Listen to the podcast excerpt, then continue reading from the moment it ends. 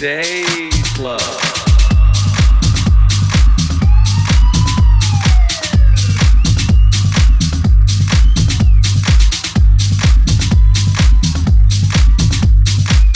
in the 80s, your sound was warm and it was loud.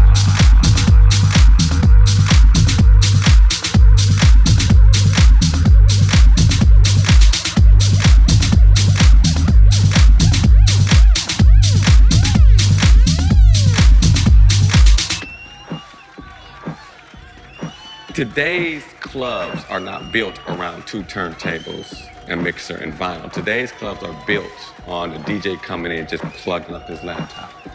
So yes, today there is a different sound with vinyl. It's not as loud, you know, vinyl sometimes, I don't know if everybody knows that, but you can go up there, you get that feedback playing an LP or for slow. Or back in the 80s, when we didn't have, when DJs used to actually be a disc jockey, a disc jockey, a disc jockey, a disc jockey, a disc jockey, a disc jockey, a disc jockey, a disc jockey, a disc jockey, a disc jockey.